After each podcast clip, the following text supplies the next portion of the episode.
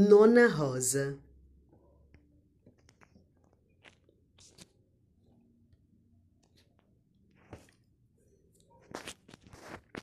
É muito mal e de fato injusto para com outras almas impedir o progresso da confraria do Santo Rosário.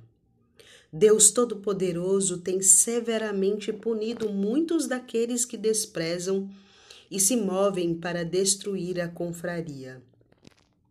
Mesmo tendo Deus posto seu selo de aprovação sobre o Santo Rosário através de muitos milagres, e apesar de várias bulas papais que foram escritas a fim de o aprovar, há inúmeras pessoas que são contra o Santo Rosário hoje.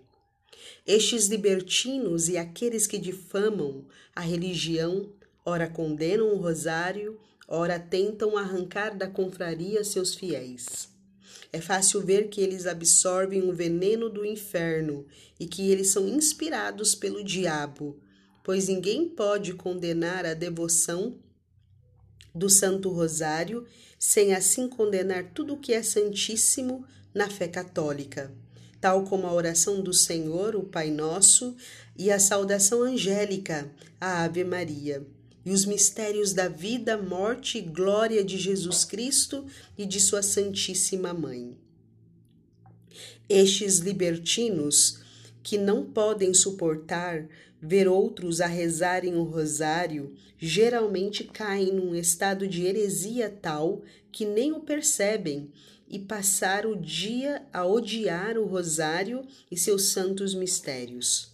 Combater as confrarias é afastar-se de Deus e da verdadeira piedade. Pois nosso Senhor mesmo nos prometeu que ele está sempre no meio daqueles que estiverem juntos em seu nome. Nenhum bom católico deveria esquecer-se das grandiosíssimas indulgências que a Santa Igreja concede às confrarias. Finalmente, o dissuadir outros de ingressarem na confraria do Rosário a tornar-se inimigo das almas, porque o Rosário é um meio certo de se curar do pecado e de abraçar uma via cristã. São Boaventura, em seu saltério, disse que aquele que despreza Nossa Senhora perecerá em seus pecados e será condenado. Aquele que a nega morrerá em seus pecados.